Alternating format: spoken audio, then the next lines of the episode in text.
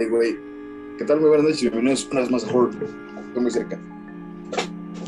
Horror Nights. Soy Alan Cedillo. Me encuentro muy feliz, emocionado, un poco. Eh... No sé cómo decirlo. Esperaba, esperaba menos de, del tema de hoy, entonces estoy feliz. Con el gran Marquis Harris. Muchas gracias, estimado. Ya, ya, andas hablando del tema sin antes hacer nuestra pequeña charla previa a. Gracias por la bonita presentación en este segundo capítulo de esta cuarta temporada. Sean bienvenidos todos. Eh, esto, como ya dijo Alan, es Horror Nights. Lo vuelvo a presentar porque Alan sí lo veo así como que en shock, sí lo veo así como emocionado. Yo, yo quiero asumir que, que logré una emoción positiva en ti. Por fin, después de más de ciento y tantos capítulos, creo que por fin di al clavo, me siento orgulloso. Y, y nada, Alan, estoy feliz de que me tengas aquí contigo esta noche. Es este. Un, un día tranquilo, ¿no? En Metrópolis, todo bien. Y, y, no sé, creo que no han pasado cosas relevantes en la semana, ¿sí? En Santadilla, no, no, no, la verdad, ha estado muy, aquí estoy acomodando un poco el set, este, no, ha estado muy, muy, muy tranquilo en el terror, nada más por ahí eh, ya se anunció la cartelera de, de, todo el macabro, visiten la página, la página, ¿eh? de, Macabro, el festival eh, de la Ciudad de México, el cine de terror y también algunas cosas de fantasía, cosas muy, muy interesantes vienen, eh, estaremos dando cierta cobertura al festival, eh, no creo que podamos meternos todavía como prensa, además de que tenemos ahorita la agenda un poco ocupada, tanto el señor Alan y yo, como para eh, no atender bien este festival como se debe, ¿no? O sea, que saquemos nuestra acreditación y nada más vayamos un fin de semana, en vez de, no sé, un, una semana casi completa ir a, chismear por ahí. La noticia por ahí, eh, que, que sí sacó Macabro ahorita que me acuerdo, muy importante, ya habían, ya habían hecho esto con, con Midsommar, que se estrenó aquí en el macabro del 19, si no mal recuerdo. Se estrenó eh, de manera gratuita. Eh, esta vez van a hacer un estreno igual de importante que es Nope o Nope de, de Jordan Peele o Jordan Pele o Jordan Pele, como usted le quiera llamar, este gran director de, que nos ha traído Get Out y este Us. Esta vez trae algo llamado Nope que está muy, muy, bizarro el asunto, entonces va a estrenarse también en el Macabro, ya lo acaban de anunciar también eh, la gente de, de, este hermoso festival, entonces Macabro ya empieza a ser también sinónimo de estrenos, Alan, de películas importantes de terror, de suspenso y esperemos en futuros años eh, se repita, ¿no? Sobre todo este terror que puede ser comercial, ¿no? Porque sí va a llegar a, a, a salas del cine aquí en, en el país importantes, pero no, no, no, no trending, vamos a llamarlo así, de manera muy mamuca, ¿no? O sea, no, no, no que se estén rasgando las vestiduras y nos digan que por qué hablamos mal de James Wan, sino ese tipo de cine que nos gusta a ti, a varios fanáticos del terror que nos han escuchado últimamente, ese terror sabrosón. Sí, es Marquitos, incluso podríamos decir que son hasta exclusivas, ¿no? Que trae Macabro, exclusivas en México me refiero que trae Macabro solamente y que, que chingón. Eh, por Macabro, Marquito se decidió, lo hemos dicho muchas veces, se decidió a que diéramos el salto al podcast. Entonces, Macabro, muchas gracias, te queremos mucho, festival, por ser un parteaguas para, no solo para nosotros, sino para el terror en México como tal. Macabro siempre es este, el, el, el chiro liro, ¿no? El chipocludo, como diría este, la gente del 90 en los 90. Sí, que, que, tenemos una anécdota muy bonita y le hemos contado como 45 mil veces, pero si apenas nos escucha, ahí vimos un, un, un documental llamado Slash and Dice, que es eh, la historia del, del, slasher tan cual. Ahí encontramos muchas películas que no habíamos visto, somos fanáticos del slasher. Esto se pudo, esto se pudo llamar Slasher Manía. Deja de ver tus, sí. tu, tus memes. Güey, no, es un dragón de Komodo tragando, es un ciervo, güey. ¿Por qué ves eso? ¿Y por qué lo estás enseñando al video que nos van a censurar de, de, de, de YouTube? Muchas gracias. Eh, YouTube. Verga, Pinche dragón de Komodo. Nos acaba de censurar este video, y ya no salió, pero nos está escuchando, que es lo más importante, como siempre. Eh, Vaya a ver el video. ¿Eh? Voy a ver el video también. Sí. Pinche mordedura del dragón de Komodo es. Mames. Eh, ¿Saben qué es lo más gracioso de Alan y de su servilleta? Que podemos estar viendo videos en el celular y salen conversaciones random como ahorita. Ahorita ya Alan se obsesionó con el, dragón de Komodo. Ya se me olvidó la idea que estaba diciendo del macabro. Y, y, si está escuchando esto la gente del macabro, pues ya este, tres años más este, no nos van a pelar. no, ¿por qué? ¿Por qué no? Mira, yo, yo, yo eh, vagamente, no, no, no Estamos hablando sobre, sobre que fuimos a ver Slash and Dice y que fue para ti el, el, el, ¿cómo se llama? Que, que, este podcast pudo haberse llamado Slashermania, ah, pero pues ya existía, ya existía Nintendo Manía, entonces iba a ser una copia así muy, muy random, muy, chafa, sí. Ahí está tu A veces, güey, se pone atención a pesar de la, la pinche imponencia del dragón de Komodo, güey tu, tu, alarma sonó, no sé si te tienes que medicar. Este, No, es que mi otro, mi otro, mi otro reloj eh, suena siempre a las 12 de la noche, a las 3.33 de la mañana. Es cuando salimos a hacer ritos. Ya son las 3.33, por cierto. Ahorita vamos a empezar aquí a hacer ritos. Este, eso sería como que lo más relevante esta semana en el terror.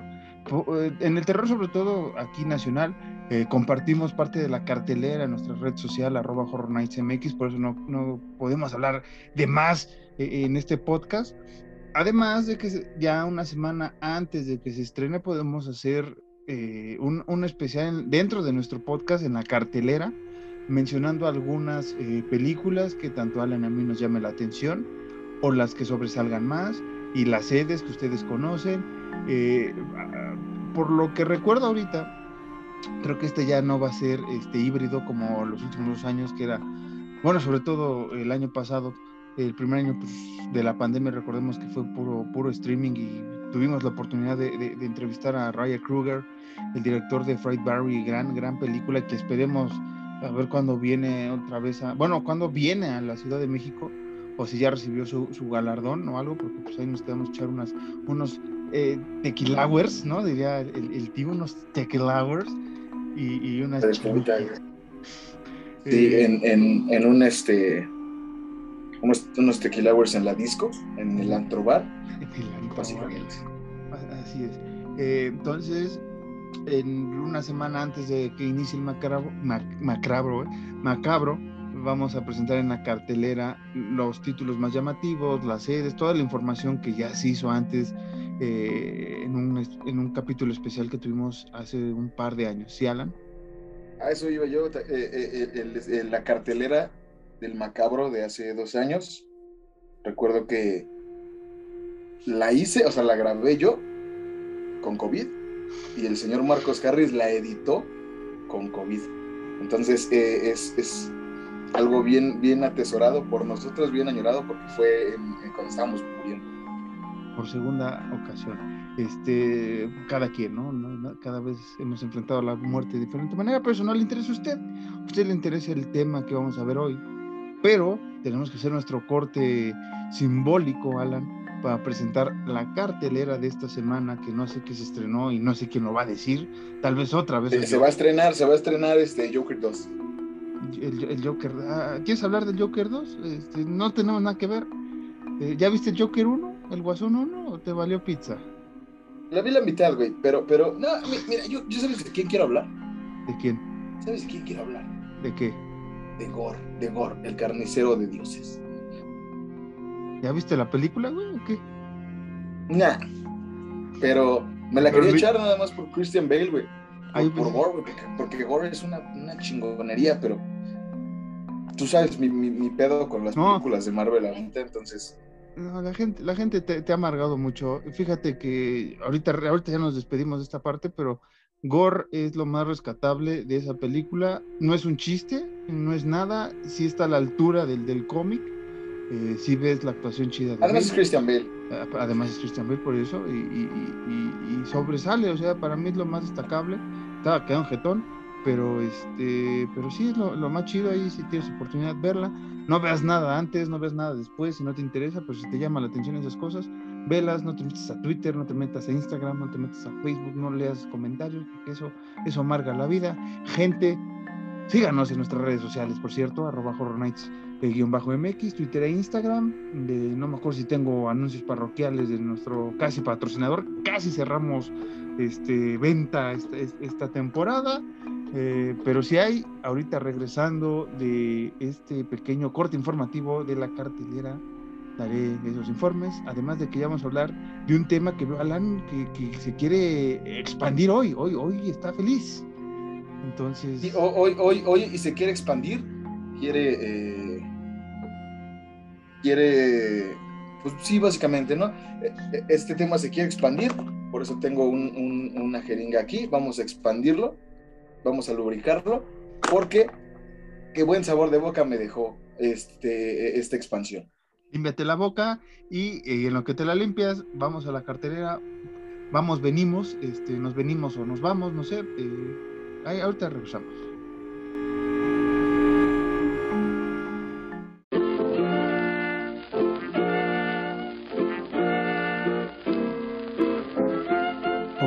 Soy Marcos Harris y sean bienvenidos a la cartelera Horror Nights Presenta, el espacio dentro del podcast en donde te recomendamos los estrenos en cine y plataformas de las películas o series del género que más nos gusta. Comenzamos. Historias que no te atreves a contar, The Night Shift. Su estreno estaba pactado para el pasado 16 de junio, pero la distribuidora decidió que se hiciera el 11 de agosto. Historias que no te atreves a contar es una película coreana dirigida por Jo Ba-reun que cuenta la historia de Ji-woo, un artista de la web que visita una mansión abandonada ubicada a las afueras de Seúl para encontrar inspiración para su trabajo. Pero mientras busca, escucha extrañas historias del lugar, un par de zapatos abandonados en un pasillo, risas de niños invisibles y demás cosas. Pero a pesar de la atmósfera espeluznante, Ji-woo inconscientemente se adentra más en la extraña mansión y sus horribles secretos. Bestia, Beast, película de suspenso y supervivencia dirigida por Baltasar Kormakur con guion de Ryan Engel, basada en una historia de Jaime Primack Sullivan. La película está protagonizada por Idris Elba, Charlton Copley, Yana Howdy y Lea Saba Jeffries. Narra la historia de un padre y sus dos hijas adolescentes que se ven perseguidos por un enorme león rebelde que intenta demostrar que la sabana solo tiene un depredador máximo. El estreno 11 de agosto. Escalera al infierno, The Cellar. Cinta irlandesa belga dirigida por Brendan Mulroney, quien nos cuenta la historia de la familia Woods, quien una semana después de mudarse a Cows House, su hija Ellie desaparece durante un corte de energía. Frustrada por la falta de pistas, Keira investiga y descubre que las paredes tienen extraños símbolos grabados en ellas. Después de una serie de aterradoras experiencias sobrenaturales, llega a la conclusión de que la casa se llevó a Ellie. Ella descubre que un físico y ocultista llamado John Featherstone estaba obsesionado con encontrar la dimensión 11.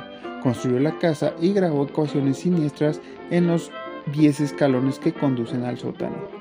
Esta cinta iba a estrenarse el 4 de agosto, pero ahora se estrena el próximo 18 de agosto. Estas son las tres recomendaciones que tenemos para ti. Sabemos que cada semana hay lanzamientos de películas en diversas plataformas, así que mantente al pendiente de nuestras redes sociales para encontrar lo nuevo en el catálogo de terror de dichas plataformas en streaming. Síguenos en arroba mx en Twitter e Instagram para más noticias. Te recordamos que la próxima semana comienza el macabro y daremos algunas sugerencias para que te animes a asistir. Yo soy Marcos Harris, sigue disfrutando de nuestro capítulo versus de Maniac. Los amo mucho con Ichiwa. ¿Sí lo digo bien?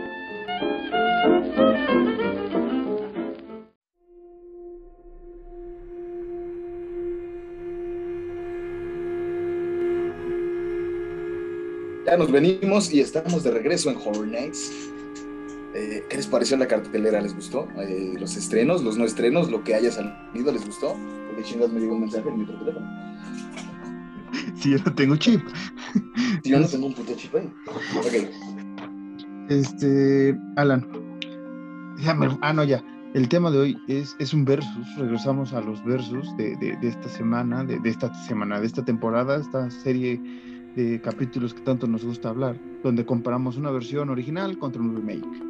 Esta vez eh, es una película poco conocida, me atrevo a decir, este, que es Maniac eh, de 1980 contra, 19, contra el 2012. es una película. ¿Qué pasa hoy, No sé, estoy. estoy Primero Macrabo y luego versus esta semana, güey. 1912. No, no, no sé. Necesitas dormir mejor, güey. Sí, eh, ahorita que acabemos voy a echar una, una siestecita de 100 años, ahí me despiertan. Eh, bueno, ambas películas tratan sobre un asesino eh, serial, vamos a llamarlo así. ¿Es así? ¿Eh? ¿Es un asesino serial? Sí, que en una es específicamente la ciudad de Nueva York, sobre todo en 1980, 2012 se sabe que está pues, alrededor de Nueva York, no se dice tal cual qué parte, hay un momento por ahí que mencionan así como que es que cierto personaje se fue a Nueva York, eh, pero no, no, no es tan cual dentro de la ciudad. más o menos es algo así como un Staten Island, ¿no? Una madre así. Eh, Coney, Coney, Island, ¿no? Una, Ajá, porque es, sí, sí, sí. Coney o Staten Island, que son cerquitita, muy cerquitita de New York. O incluso Jersey, ¿no? Que también está. También.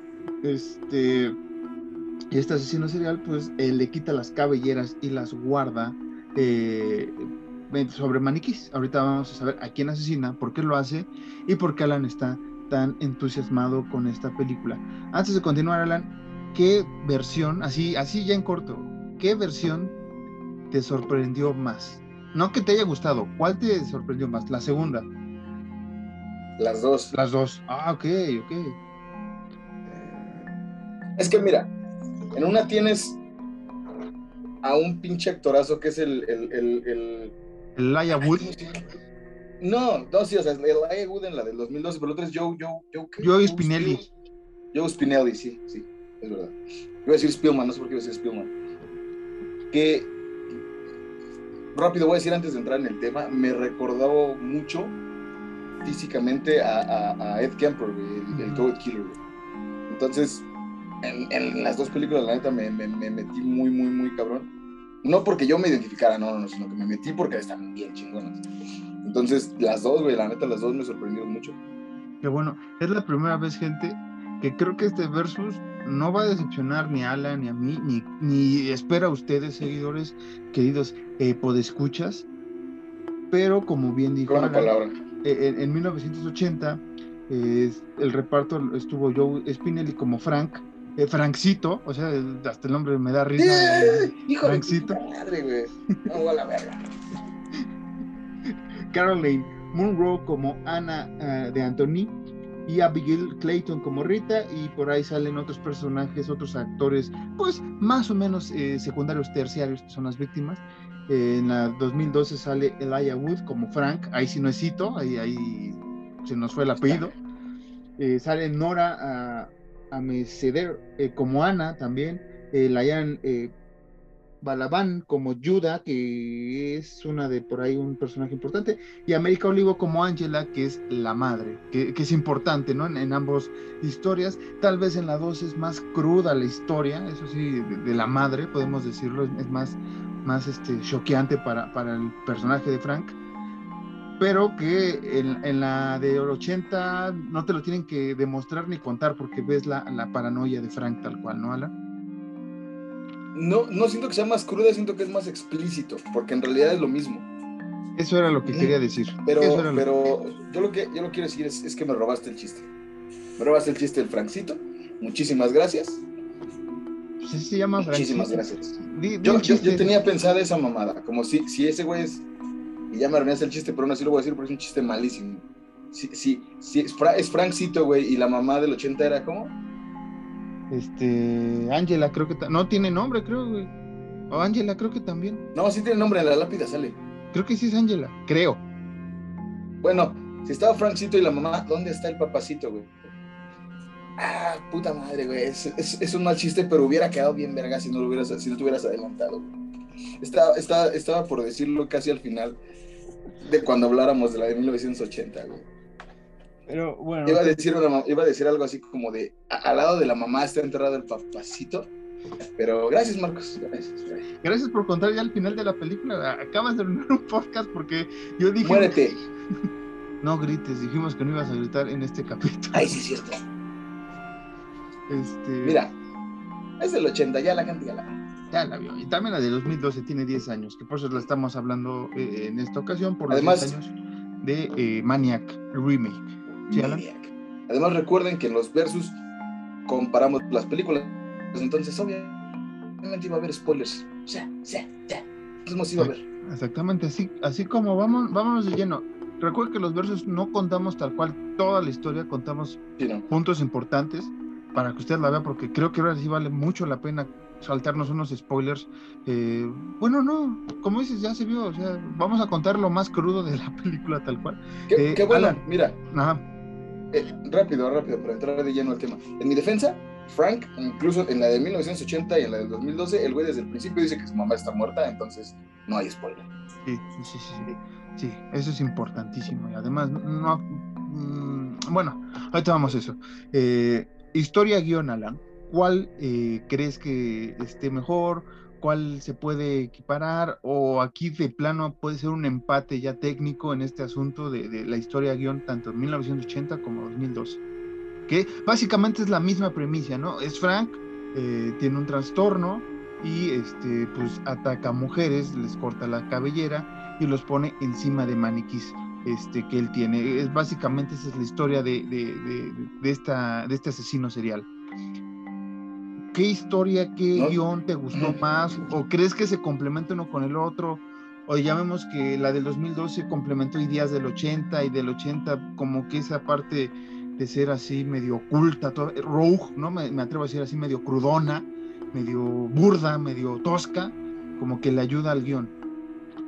Siento que me gusta, me gustaron mucho los dos guiones, pero siento que el del 80 está un poquito más, más completo. Por, por, porque mata más víctimas. O sea, bueno, no mata más, mata las mismas, ¿no? Pero al final eh, eh, tiene más trasfondo que eh, las víctimas que asesina. Porque en la del 2012, cuando Frank comete su, el primer asesinato de la película, digámoslo así, ya hay un asesinato previo. Entonces siento que el del 1980 está más completo, pero el del 2002 está más, es un guion más explícito, como dije al principio. Sí, eh, tal vez aquí el, problema, bueno, no problema porque tampoco es así como, uy, decepciona el guion del 2012. Tal vez es, es que en el 12 explicaron cosas que en el 80 ya quedaba entendido, o sea, no tenías que ser explícito, ya, ya, ya sabías ciertos, sobre todo con la relación entre Frank y, su madre y su mamacita, ¿no? Ya te arruiné otra vez otro chiste, este, eh, pero creo que eso... Con Frank y la mamacita. y, creo que eso en 2012, eh, pues, o sea, al darte mucha explicación o mucha idea de por qué Frank está así, pues como que está bien, ¿no? Porque lo entiendes mejor, pero sí es como de, güey, o sea, si, ya viste la del 80, sí es como de, güey, o sea, ya, ya, ya, ya me quedó, pero para las nuevas personas eh, que, llega esta película, está muy bien explicado y este, me gustó también eh, ambos guiones. Eh, el 80 sí sobresale un poco para mí, digo, por esta situación de que en el 12 sí te explican más la historia y está bien, pero creo que también ese era lo chido de Frank del 80, ¿no? Lo iba contando de a poco o lo escuchaba de a poco, ¿no? O sea, sus propias conversaciones que, que, que no escuchabas. No, al inicio no escuchabas las voces en Frank, eh, que oía Frank. 2012 ya empiezas a escuchar ciertas cosas. Al inicio no, la paranoia es normal, pero ya después las alucinaciones de Frank están muy chidas también en la de 2012. Eh, las alucinaciones le dan un punto importante de, humal, de humanidad, si le podemos llamar así, a este asesino serial. Creo que eh, eh, algo que me gustó mucho en la del 80 es que al principio igual Frank habla con él mismo y como que le echa la culpa a alguien y todo, y, todo el pedo. Entonces tú, cuando le empiezas a ver, no sabes que el güey está traumado con su jefa. Entonces, tú, espectador, güey, tu receptor, güey, piensas como de verde, ese güey está pirado, güey, y el güey escucha voces o tiene doble personalidad. O sea, algún. Tú solito te vas pirando, güey, con algunas cosas así. Y ya cuando te das cuenta que es la mamá, sí es como de, güey. es muy, muy, muy chido, güey. Pero en cuanto a guion, retomando el guion, yo creo que se la doy a 1980 por, por nada, güey. Sí, sí, está muy parejo aquí. Podemos decir que un empate casi técnico, así, este, casi de nada. Siguiente punto que vamos a hablar y que siempre hablamos en este podcast es la atmósfera que genera de terror, de suspenso. A mí, sinceramente, me generó más eh, eh, suspenso, más inquietud 2012 eh, por el manejo que se ocupa de la cámara, que aquí podemos meter un poco la dirección. Me gustó cómo se dirigió la cámara en 2012, porque 90% de la película es tu perspectiva como Frank. Es un eh, POV. Es un POV, tú eres Frank. Este, y en, en 1980 está, está muy bonita la atmósfera también. Eh, pero aquí creo que, que, lo que sobresale, ya un poco avanzando también otro tema que es la actuación, eh, Joe Spinelli te da mala pinta desde la primera vez que lo ves. ¿No? O sea, si dices, este güey sí está, sí está desquiciado. Y al contrario con el Wood, es que como no, no ves el rostro tal cual en, la primera muerte, ni cuando está engrapando, está, clavando la, cabellera en el primer, en el segundo maniquí, no, no, sabes que es el Wood por la voz y porque está en el, en el póster y todo eso. Pero no, ya porque eh, eh, desde el principio enseña una foto con, con, la chica esta con la que está hablando en, línea. Le mando una foto. No, pero eso es despuesito. Porque acuérdate que la primera escena es cuando está casando a la chica que va saliendo del baño. Que ya es cuando llega a la casa. Y, ya, sí, cuando le. Sí, sí, sí. sí. Que es muy a lo Michael. Pendejo, ¿no? Entonces sí enseñan todas las muertes. Sí, perdón. Que, es cuando es a lo Michael. Este. Y ya después viene el corte de Maniac. Y es cuando ya viene la, la, la, foto ahora sí del Laia Wood que lo empiezas a ver nada más en foto. Ya después, cuando entra al baño, ya es cuando ves el rostro de Laia Wood. Ahí se tarda un poco y esa tensión me gustó, ¿no? Y además creo que la primera muerte eh, eh, es muy, mm, mm, para mí se quedó muy remarcada porque es muy homenaje, obviamente, a Halloween, pero la manera en que, que, asesina a la primera víctima es, es, es, es, de shock, ¿no? Porque no lo esperas, porque estás, estás entrejugando entre si es la cámara POV, tú eres Frank, o ya no eres POV, eres Frank, sino ya estás viendo como una película normal, ¿no? En, otro tercer plano ya estás viendo a los dos eh, personajes interactuar. Entonces, a mí me sorprendió que voltea y se saca de cuadro la chava y dices, ah, ¿sigo, ¿sigo siendo Frank o no? Y ya cuando le clava el cuchillo por la boca es cuando, ah, ok, sí soy Frank. O sea, sí, sí sigo aquí. Y esa, toda esa dinámica, esa tónica me gustó mucho en la atmósfera, sobre todo, de 2012, Alan. 1980 tiene mis respetos porque también creó una atmósfera desgarradora, eh, también así medio policiaco, porque empiezas a ver cómo actúa Frank y cómo se cambia de, personalidad tal cual, ¿no? O sea, lo ves de en su cuarto y cuando va, eh, interactúa con una mujer o está de cacería, llamémoslo así, entre comillas, viendo a sus víctimas, ves otra personalidad distinta, ¿no? Y aquí Frank en el 2012 es el mismo, no cambia, es el... Eh, pues es que mira, a mí la atmósfera de la del 80 me gustó mucho porque es esa atmósfera que, que, que, a ti a mí nos gusta mucho, que es como de película de terror vieja, pero la del 2012 también, personalmente, tiene una atmósfera muy, muy cabrona a, cine ochentero, güey. Más por la musicalización. Sí. Tiene mucho, eh, eh, eh, este... Ay, güey, ¿cómo se llama? Mucho sintetizador, güey. Tiene mucho sintetizador la, la musicalización y es lo que a mí me da la atmósfera también de, película ochentera, güey. Y, me gusta mucho eso del POV, porque es de las poquísimas películas, creo yo, que existen donde tú, tú, entre muchas comillas, eres el asesino, o estás en la perspectiva de. Pero la del 80 me gusta mucho eso, el, cambio, el pinche Jekyll, Jekyll and Mr. Hyde, que tiene el Frank Sí, que, por ejemplo, ahorita que hiciste Doctor Jekyll y Mr. Hyde, me acordé de una referencia importante en 2012, que es el Doctor Caligari, el, el, gabinete del Doctor mm, Caligari. Sí, están viendo. Que la están viendo y todo, que incluso después ya el, propio Frank hace un POV viéndose él, ¿no? viendo su película, interpretando al doctor Caligari, van a la redundancia. Y Ana incluso le dice, ¿no? En ese momento, es que la película es muy triste. Ya, ya hablamos también del doctor Caligari en un capítulo de hace dos temporadas o la pasada.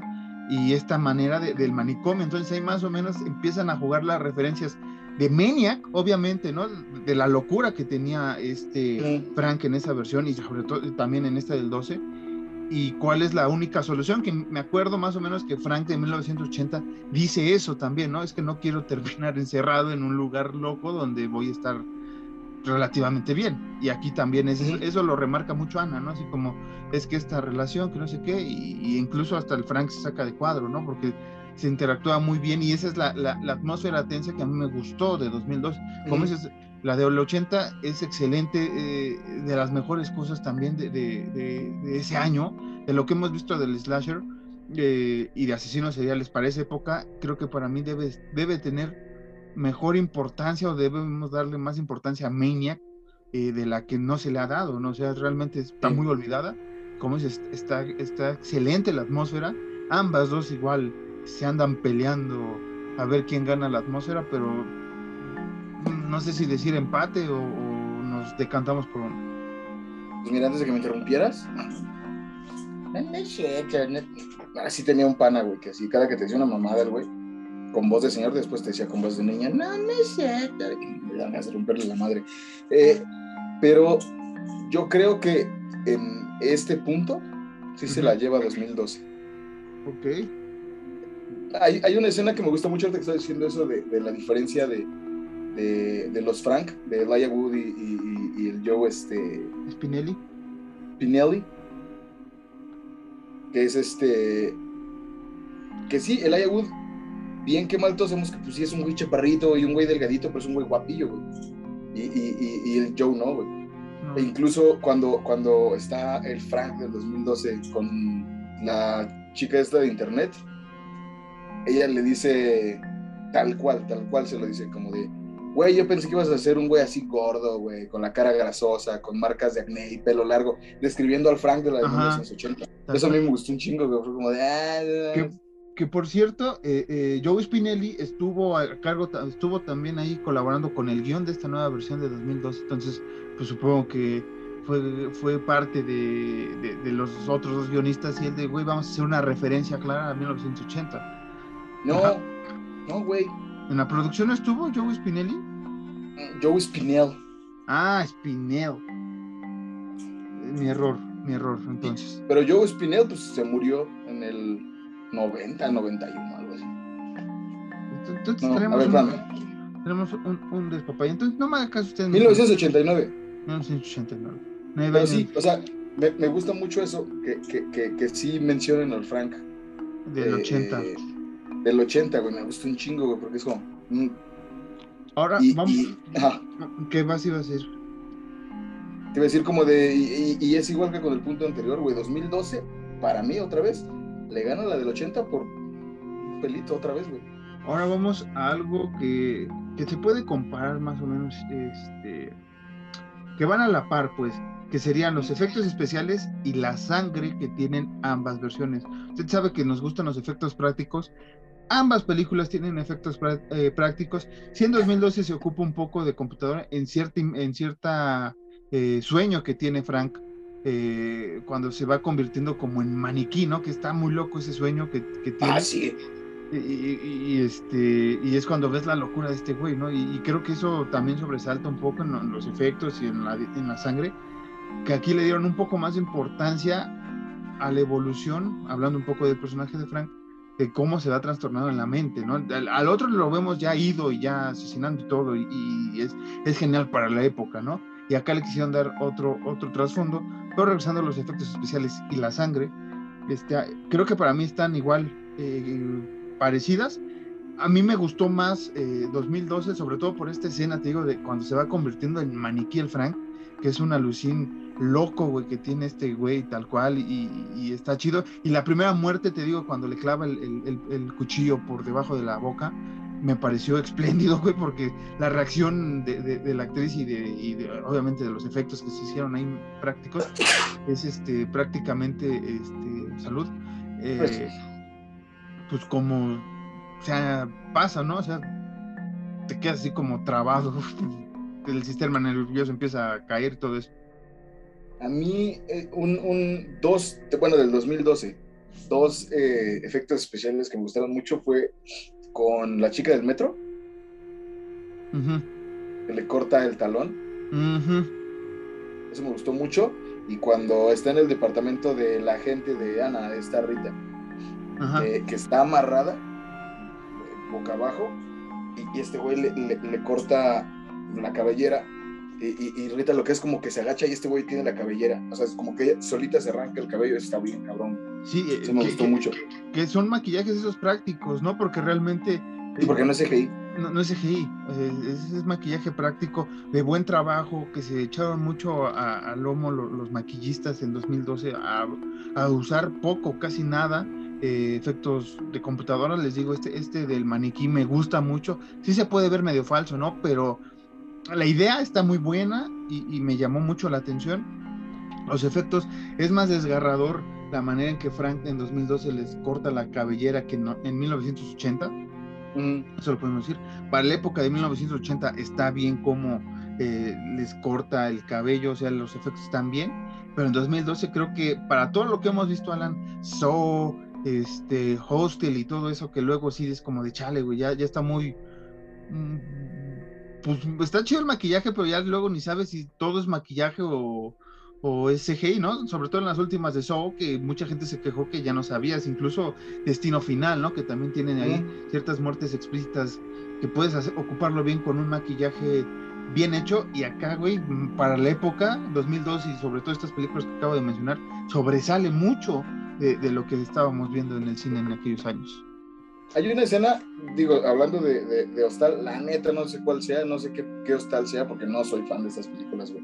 Pero me acuerdo haber visto una eh, con una escena que igual, no, no, según yo no es CGI, es más como maquillaje, donde una, una señora se desnuda, se, se, mete en una tina y va a ganar una chica este, amarrada y con una hoz la abre y se empieza a bañar con su sangre a, a lo a lo este Earthbed Battery, Y esa escena me gusta mucho, güey, porque se ve muy, muy, muy cabrón, güey. Entonces, pinche locura y sadismo objetísimo.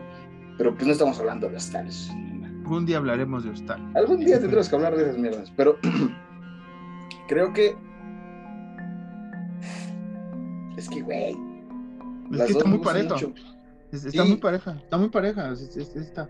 Y hablando de parejas, vamos a otro punto que yo creo que está muy parejo, que es las actuaciones en general y la del asesino. Pero vamos primero a las actuaciones en general. Las actuaciones en general me gusta cómo lo hace Joe, me gusta cómo lo hace esta Caroline como Ana en 1980, pero las demás actrices que fueron las víctimas, este, pues para la época, ¿no? O sea, actrices eh, pues que buscan una oportunidad y todo eso, como que no les ayudó en ciertas muertes, ¿no?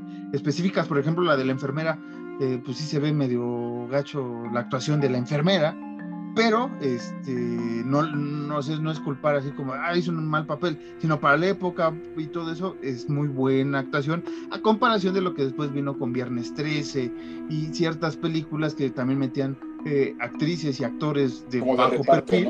Y que hacían papeles garrafales. Aquí en 1980, pues ese es como el punto medio de ciertos eh, actores secundarios. Pero en 2012, creo que todos sobresalen.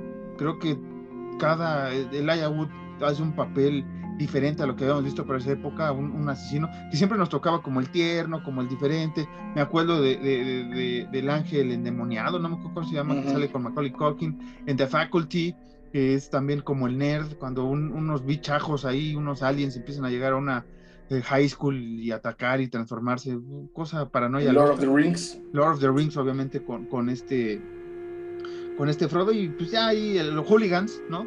Cuando hablamos del West Ham, gran equipo, este, que sale ahí también ese güey, y también ves la transformación de esa cosa. Pero eso no vamos a hablar, Alan, vamos a hablar de, esto. Eh, pero las actuaciones en mí me gusta mucho el Aya Wood, me gusta mucho Joe Spinelli, y creo que me voy a decantar un poco por las actuaciones de todas las actrices que salen en 2012. Ana es muy creíble, la locura que tiene también cuando se da cuenta que, que Frank pues es un asesino, güey, y toda esta paranoia que empiezas a ver, que, el Frank no lo dice tampoco con, el afán de que desenmascararse ante ella, sino que ella como que lo hila rápido y a ver, pongámonos en la paranoia, ¿qué tal si Frank no era? Obviamente así es, pero ya Ana cayó en la paranoia y empieza a atacar. Esa, actuación que tiene esta actriz, este, Nora uh, Aaron Sender, eh, eh, o Amen Sender, no me acuerdo cómo es, este, lo, eh, me, parece brutal esa escena, ¿no? Cuando transforma, que está tranquila, pues, indefensa, y de repente se vuelve en una mujer pues, para enfrentar al asesino. Sí. Es que es lo mismo, güey, o sea, realmente no lo digo por mamón ni por...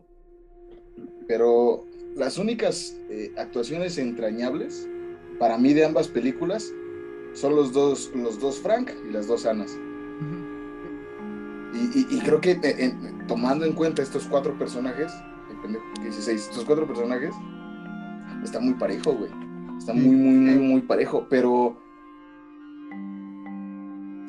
no sé, es que no sé, güey. O sea, Joe Spinell, igual te digo que esa, esa dualidad de, no soy, pero sí soy, eh, está muy cabrona. Y Elijah Wood, como que, como, dijiste tú bien, siempre tiene así como ese perfil de güey nervioso, de tímido, de que le dan las jaquecas, sí.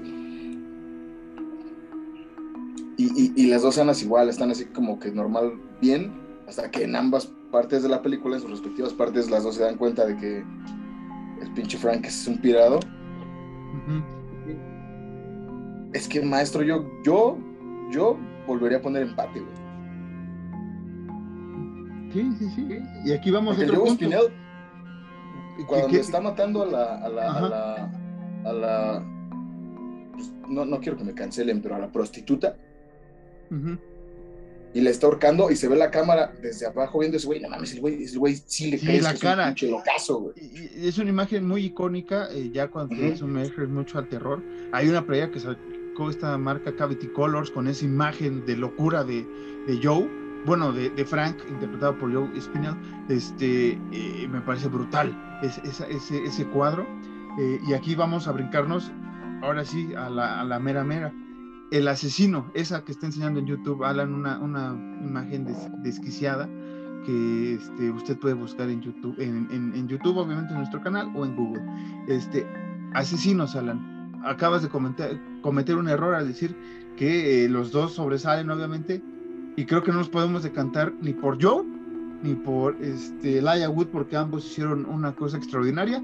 Uno siendo, como dices, el, el sí soy, pero no soy, en el caso de Joe y el Wood, que lo veníamos viendo en esa época en, en, personajes así medio tímidos y todo, pero acá un personaje tímido que tiene un trasfondo muy chingón y que termina siendo un asesino brutal en serie, eh, pues sí, es, es, es, un cambio radical y creo que aquí podemos decir que en tanto asesinos hay un, un empate este, pues bien, bien establecido, ¿no?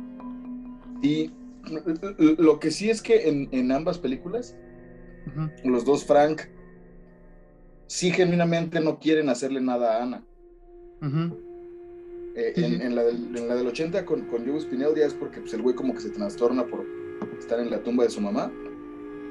Y, y, es cuando el güey ataca a Ana. Y en la del 2012 es cuando Ana se da cuenta que, que Frank es un, es, es un, asesino. Es cuando lo ataca y, y, él la ataca a ella. Pero pues sí, en general los dos son muy... Muy parecidos. Y, aquí podemos eh, incluir otro punto que no se me había ocurrido, que es el motivo de los asesinos, ¿no? Para ir cerrando este punto. Este, eh, muy parejo los dos, pero en 2012 te lo explican más, que creo que eso puede ser una ventaja o desventaja, como usted lo quiera ver. Porque en el 80, pues más o menos lo cuenta ahí cuando está contándoselo Ana en el cementerio y todo esto, más o menos. Y antes. Y antes, sí, antes ya lo empieza. un niño, güey, que es, que es él.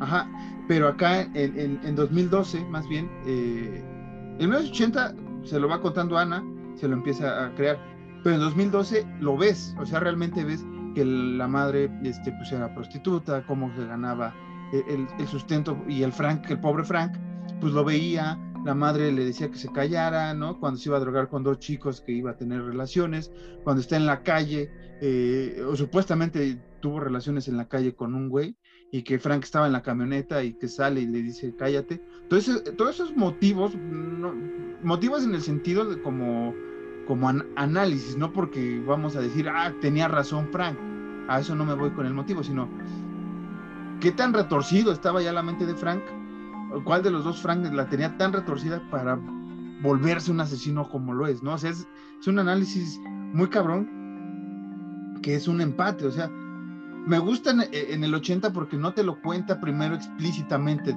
Ya cuando ves que es un pedo con la jefe es como, ok, puede ser, pero ya después cuando lo cuenta con Ana y antes lo, lo, lo, manifiesta, pues dices, ok, este es el pedo. Pero con Frank, sí, más o menos vas oliendo en 2012 que, que pues, tiene que ver con algo con la prostitución igual que en 80. Yo, yo, yo lo que iba, por, por, lo, lo, que te dice así, fue que en el 80, Frank se lo cuenta al maniquí que tiene de un niño y se lo cuenta a Ana. Y en la del 2012, Frank se acuerda. Eh, eh, eh, a, eso iba yo. O sea, y, siento que, obviamente, el espectador, o nosotros vamos a decir que el Frank del 2012 está más pirado por pues porque tú ves explícitamente cómo era la mamá, güey. Y, en el 80 nada más es como que el güey menciona que la mamá lo quemaba con cigarros y, que igual decía que se callara y que se metiera en los closets. O sea... Que aquí podemos decir una diferencia, ¿no? Eh, eh, en 2012 no vemos tal cual una agresión eh, física de la madre hacia Frank, sino es más psicológica. O sea, obviamente sí, sí, afecta más, cabrón. Porque es el, tío, cuando está en el, en, va llegando con los dos chicos y dice, cállate, ¿no? Y cuando está el Frank en la calle y se mete de nuevo a la camioneta, no esté chingando. Incluso Frank más o menos se lo cuenta en 2012 a un, maniquí que tiene él también eh, de él en el baño o en el closet.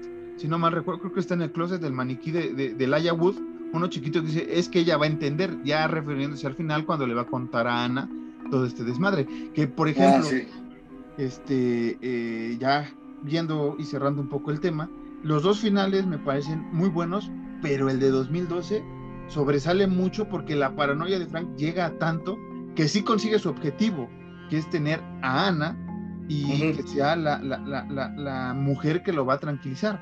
Aunque al final de, cuentas, los, las, eh, en ambas películas, esta escena de, que sus víctimas los atacan me parece muy chingón, ¿no? O sea, vemos desde las dos perspectivas como en, en 1980 eh, son eh, eh, la, prostituta, la enfermera y demás atacan a Frank y en 1900, en 2012 vemos como cuando lleva el, el, el, maniquí de Ana, ya como novia y todo, todas estas alucinaciones de sus víctimas empiezan a aparecer y eso me parece muy, muy chingón.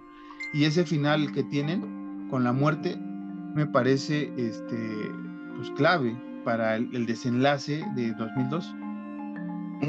Sí, porque en, la de 1980, te, ya cuando igual justamente como que vuelven a la vida sus víctimas, tú sabes ya que por cómo está depirado, pues es como de, ah, ese güey se lo está imaginando y él se va a suicidar. En un arranque de locura, él se va a suicidar sin darse cuenta. Porque ya llegó a tanto su locura que va a pasar eso. Y en el 2012 igual, pero de una forma muchísimo más explícita. Sí, que, porque literalmente lo destrozan, güey.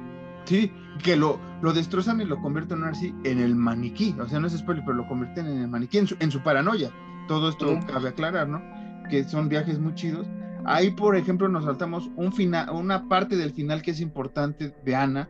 Toda esta paranoia no lo vamos a contar porque creo que tiene uno de los momentos más desafortunados que he visto en una película de, de, este género que usted tiene que, que ver y, y, sí, sí te causa shock. O sea, sí estás dices, pedo.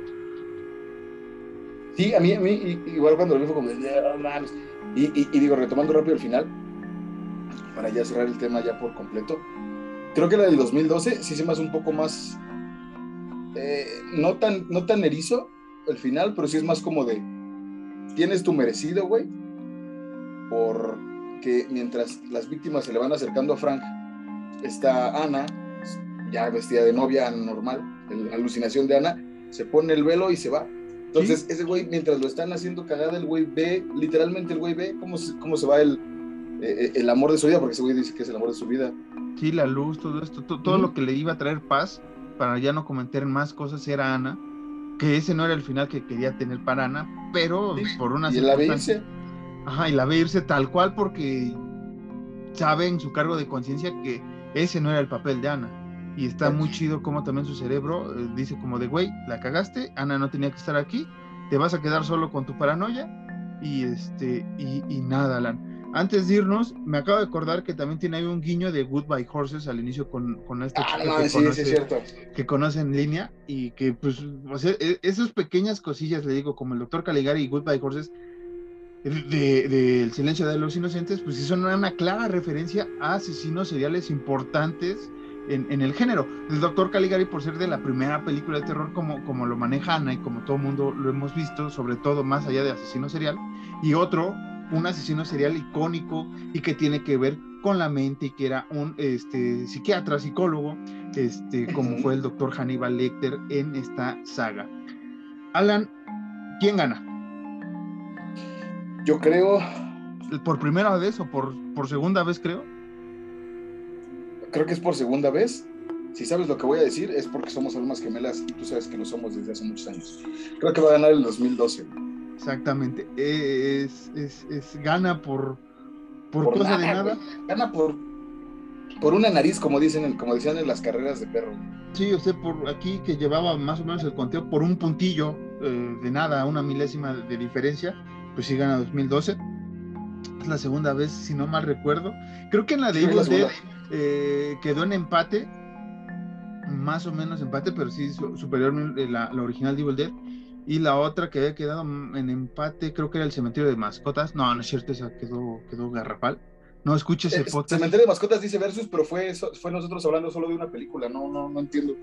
Eh, este, pero sí, ganó el remake después de tanto, ha ganado un remake. Por nada, güey. Por, nada, por nada. Este, eh, eh, esto sería el tema de hoy, Alan. Ya acabamos, qué bueno. No hicimos el resumen como en otros capítulos porque creemos también que es importante que le den a usted su importancia Maniac. Vaya, consúmala.